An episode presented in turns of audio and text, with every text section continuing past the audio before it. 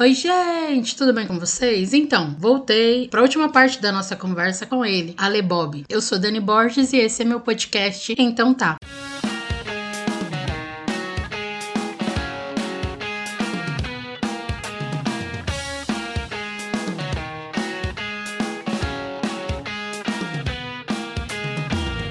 Aí que foi, a minha, foi outro nível de experiência das coisas, né? Porque antes, quando antes a gente realmente lançar o Balsamic, pra você ter uma ideia, que a gente conhecia um ano meio que sabático criando as músicas, mexendo nas coisas, eu comecei a ir em bastante festival aqui de São Paulo. Pra tentar entender um pouco também como é que tá o underground aqui, né? Assim, não tinha essa questão de cenário, underground e tal, isso aqui. Então eu sempre procurei em máximo de shows no final de semana. Então era show em casas específicas, ou muito show que rolava aqui na Paulista também. Isso mesmo, viu, gente? Porque. é isso aí, galera. Eu tô começando a fazer uns vlogs agora. Tem que filmar os rolês dos brother agora. Rolês underground mesmo, pá. É isso aí, curta essa parada aí.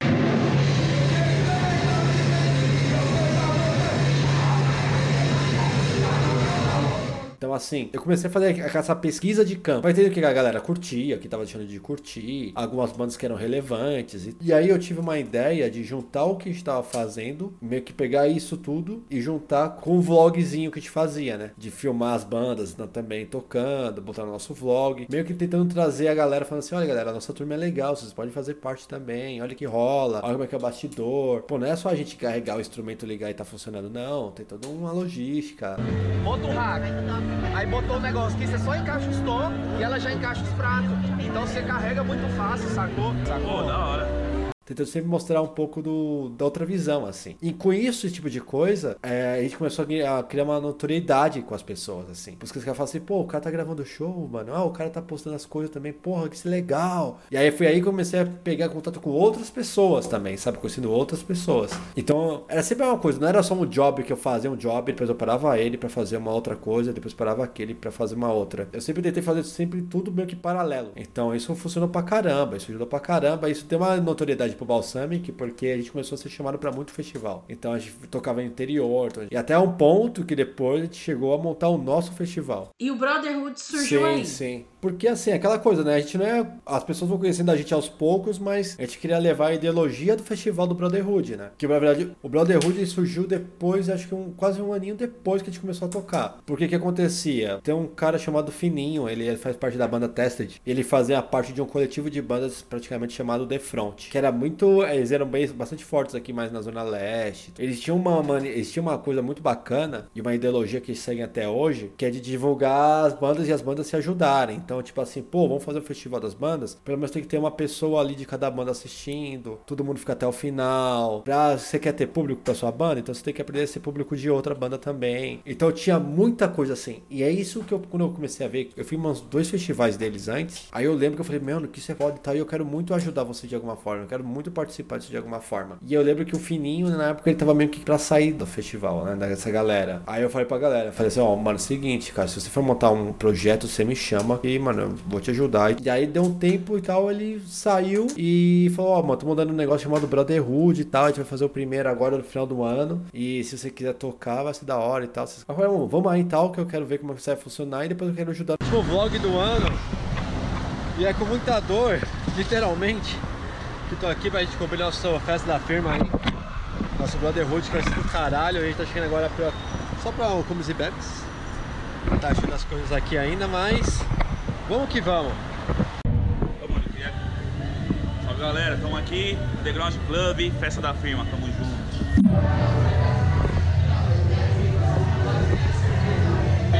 E aí, família, caralho? Olha, Que já. Ei, vou participar de mais um vlog da Balsamic aí, caralho. E agora, Churrasco nessa porra. Não vai, não vai, vai, vai, vai agora. Meu Deus.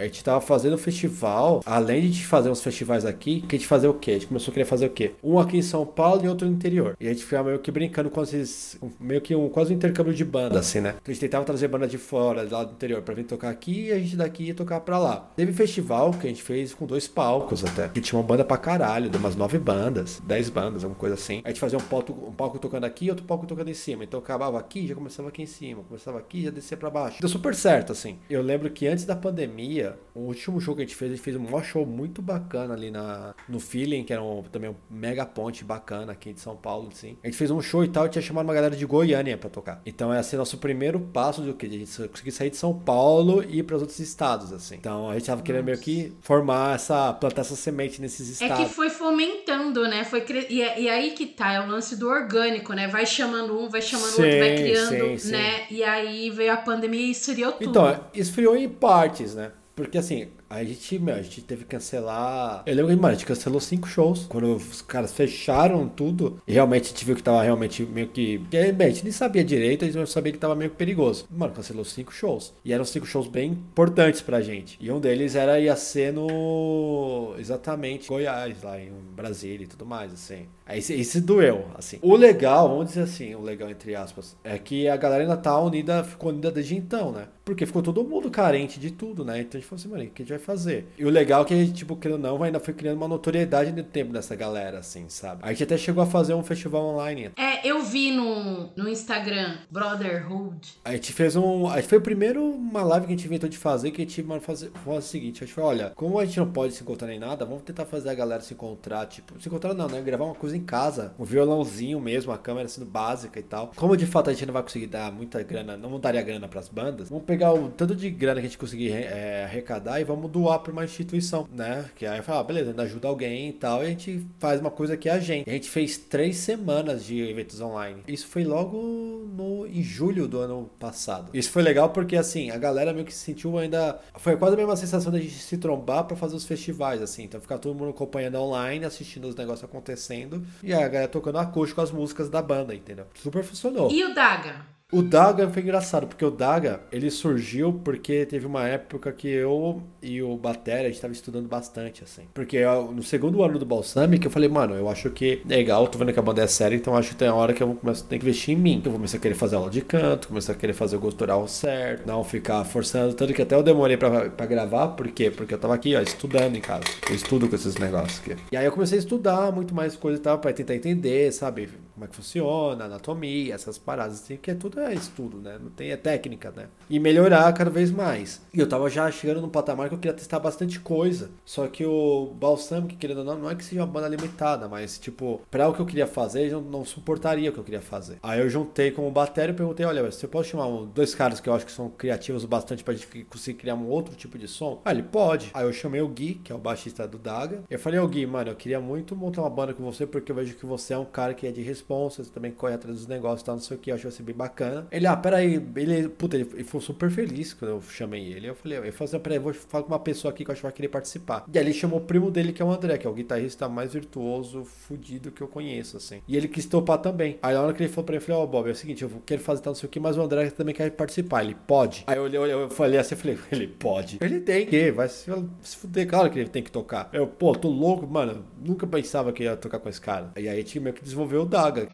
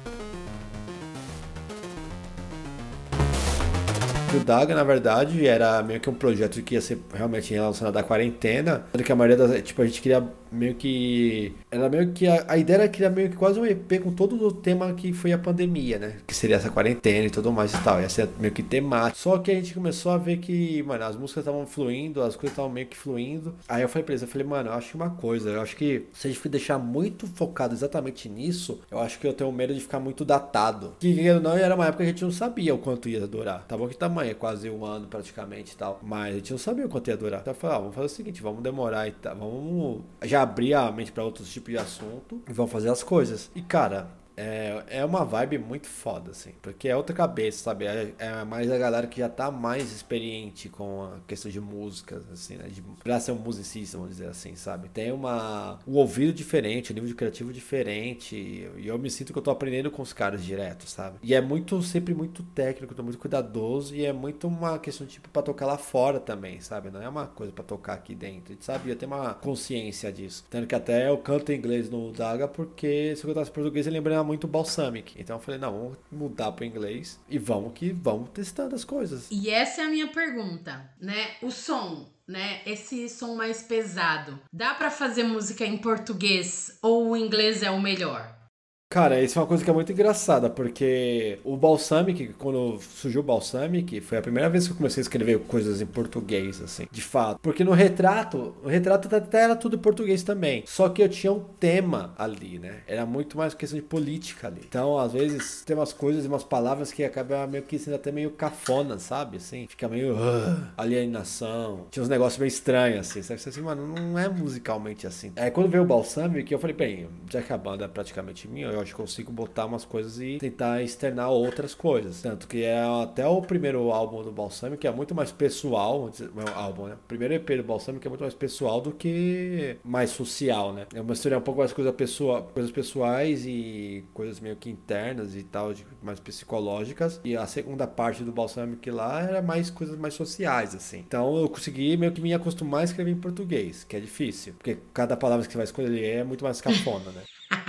É, tem umas palavras que eu falo assim, nossa, quando você vê isso aqui viraria muito mais, sei lá, um sertanejo do que um rock, sabe? Então fica muito, ah, puta palavra cafona de colocar. Foi difícil realmente parar de aprender a escrever em português, assim, algumas coisas. E aí o Daga viu questão de quando a gente mudou para inglês, e eu me sinto até mais, é mais fácil, porque você não sentia aquela. Você não, se, você não sentia a cafonice, assim, né? É claro que depois você vem uma. Você tem uma preocupação de falar assim, não, peraí, mas se eu vou escrever em inglês, eu pelo menos tenho que escrever algumas coisas que os caras entendam que é um cara brasileiro escrevendo com uma visão e, tipo, é diferente de algumas paradas, assim. Então as letras são mais elaboradas, não é um The Books on the Table toda a letra, tá ligado? Então, assim, a gente tem que. Porque tem palavras-chave. Toda música tem uma palavra-chave. De bem que você for colocar você. Essas palavras-chave sempre conectam alguma coisa e você, quando você vê, você fala assim: caramba, tá. Às vezes a pessoa vai lá se identifica, mas quando você vai ver, se a pessoa realmente pegar, a mesma música tem a mesma palavra que outras 500 músicas tem, e todo mundo, quando você vai ver, é a mesma palavra que tem todas, que todo mundo fala assim: caramba, essa, por isso que eu gosto dessa música. Por quê? Porque tem a palavra lá, sei lá, escrito, sei lá, cachorro. E aí todas as músicas têm cachorro, você vai gostar, mas você não sabe que é por causa de uma palavra. Então tem um, um fator meio que psicológico também na construção, na composição de letras, sabe? E eu quero fugir disso. E aí então é meio fica meio difícil. Então, por exemplo, qualquer coisa que, sei lá, se você pegasse toda a música e botasse um motherfucker, todo mundo vai gostar. Um fucker, não sei o que, não sei o que, um xingamento, alguma coisa, fica assim, ah, foda-se que você tá falando. Mas se ele falou uma coisa, ele tá bravo. Então é isso, é rock. Não, não é isso entendeu? Então você tem que ter uma construção um pouco mais elaborada de tudo, assim. E é assim, é costume. Você faz uma vez, aí faz uma outra, você vai acostumando, você vai sentindo, você vê como a pessoa vai. Tanto que assim, a maioria das músicas que a gente começou a gravar no Balsamic, nessa segunda leva, foram músicas que a gente testou ao vivo pra ver como é que a galera ia se reagir. Então a gente assim, ó, galera, vai tocar uma música aqui nova que a gente não, to- não gravou ainda. A gente tocava a música e tal, não sei o que. Vê que a galera pirou, se bateu, se matou e tal, não sei o que. Ó, essa a gente vai gravar. E aí dá uma aquela lapidada nela melhor pra gravação, entendeu? E hoje o que tem do Balsamic? Tem um EP, Ó, o Balsamic tá com um EP e acho que dois singles. do Daga também.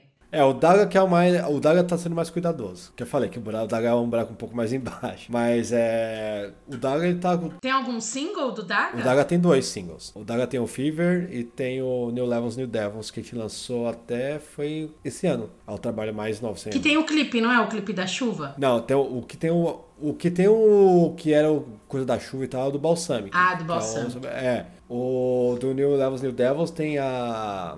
A minha cunhada dançando lá. Você não viu esse, esse clipe, ô, ô Dani? Eu vou te mandar depois. Ah, eu acho que eu não vi, não. Vou... Eu acho que não. Que tem a, a Nath e a, a Raquel dançando muito foda, assim, a gente tocando em, em outro take. Muito louco esse clipe. Esse clipe tá bonito pra caralho, assim. E a Nath faz tipo uma demôniozona, assim, com olho amarelo, cara, ele é quatro. Ah, eu acho que eu esse, quero esse, ver. Esse é bonito pra caralho, assim. Tanto que quando a gente lançou, a galera ficou olhando assim, tipo, nossa, a qualidade desses caras e tal, não sei o quê. Não, a qualidade é incrível. E o New Levels foi filmado na quarentena, praticamente, né? Que a gente fez na, na casa do, do Batera. Gente fez meio que um looping, assim, psicológico das coisas acontecendo, assim. Isso foi mais recente, a gente gravou, que a gente lançou até esse ano mesmo. Foi gravado esse ano, assim. Tá, mas e agora? Qual é pro, pro, pro Daga, assim, o que, que você pensa? Eu conheço, o único festival que eu conheço é o VAC. Ah, o Vakin, nossa. Não, detalhe, você é, a segunda, você é uma pessoa que é a segunda pessoa que fala sobre o Vakin. Porque o, já mostrei pra umas pessoas e tal também o Douglas, que falam assim, mano, essa banda não dá pra ficar tocando aqui no Brasil, é pra tocar no Vakin. Então eu falei, eu, eu falei, porra, por favor, se estiverem pagando, eu vou. Porra, você não vou. Mas o. O Douglas, ele sempre teve uma visão um pouco maior, assim. E, e o foda, na verdade, de toda a banda, assim, hoje em dia, é que a gente tá muito preso por causa de tudo que tá acontecendo, entendeu? Porque se não fosse isso, ia ser, nossa, mano, uma tanto que a vacinação tá vindo aí agora, todo mundo tá começando a se movimentar. Eu tô vendo que tem uma galera já começando a voltar a fazer shows assim. É que pro nosso caso não compensa muito ainda, mas tem plano, planos pras duas bandas tá aí a roda, entendeu? Então que assim, terminando aqui a live também, eu tenho que começar a estruturar aqui também, porque eu tenho que terminar de escrever. Eu tenho duas músicas de cada banda, eu tenho quatro músicas pra escrever.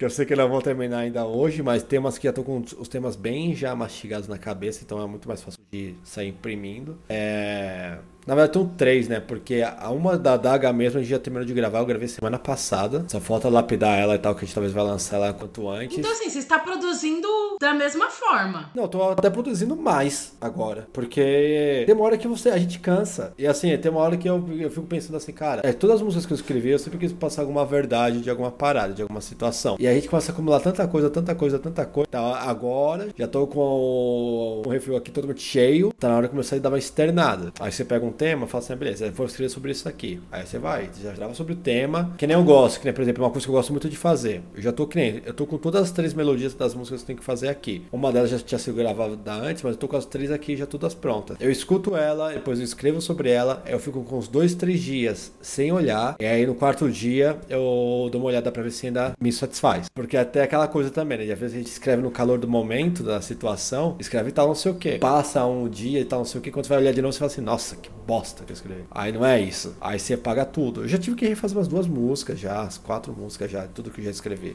Mas essa melodia, quem é que gravou? Você ou os meninos que mandaram? Não, os meninos já gravaram tudo já. Já gravaram tudo. Então essa melodia já tá gravada, é só você colocar a Isso. letra. E mais nada impede de, tipo, se do nada, na hora que realmente fazer o valendo mesmo, mude. Mas aí falta minha. Que a minha parte sempre é a última. Eu nunca, tipo, é raro eu escrever uma letra e falar pros caras, galera, faz aí uma melodia. Eu não gosto. Eu não gosto porque tem alguns momentos que eu sei falar assim, olha, isso aqui eu quero fazer uma explosão, mas eu preciso ver como os caras vão fazer a melodia e entender a dinâmica da música inteira pra eu falar assim, ah, beleza, então aqui que vai caber um, um gutural, aqui vai caber, tipo, um drive, aqui vai ser uma voz mais limpa. Então fica muito assim. É, é como eu. Sei lá, eu sinto quando se eu tivesse escrevendo alguma coisa, é como se eu estivesse, tipo, andando, tipo, de. com uma, um tampado no escuro no momento, sei lá, que vai ter um barranco ou X. E quem propõe a primeira, assim, a primeira melodia? É o guitarra? É o. É quem?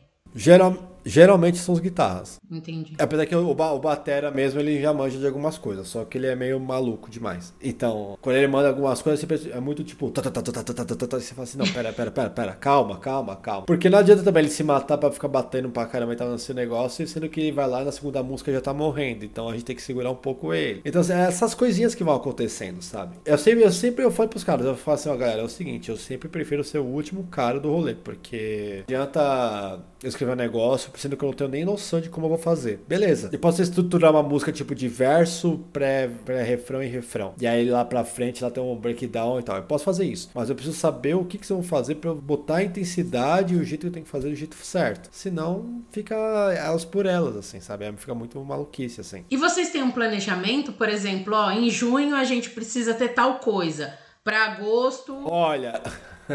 Não, tem a gente tem. Agora, a questão de às vezes cumprir, a gente não consegue muito. Ainda mais com, com a pandemia, fica um pouco mais difícil, assim. O Dago Crono tá mais, tá mais na, na linha que a gente pensou mesmo, assim. Mas o, por exemplo, aí o Balsâmico já tá mais atrasado. O Balsâmico era pra ter feito já um outro EP agora, terminado agora em junho, praticamente. A gente tem só duas músicas paradas agora porque a gente teve que segurar o momento das gravações. Então, assim, é, os imprevistos vão acontecendo. Mas o mais importante é que, assim, é que eu, eu pelo menos pego pra mim é não parar. Então, eu todo dia, pelo menos, eu coloco alguma coisa pra fazer pelas bandas. E o que, que é, é o mínimo que é fazer? O mínimo é tipo, que nem eu tô falando com você sobre a banda. Isso é meu, é minha tarefa de hoje que eu falei, beleza, já fiz a minha tarefa das duas bandas de hoje. Aí, tipo, ah, eu preciso escrever alguma coisa. Vou lá e escrevo. Ah, preciso subir uma propaganda, uma foto minha. Vou lá e faço. Essas são, pelo menos, é todo dia fazer uma coisa dessa, que é o maior segredo. E hoje na banda de vocês, são vocês os managers da, da banda ou não? Existe uma pessoa da produção, uma pessoa que cuida aí?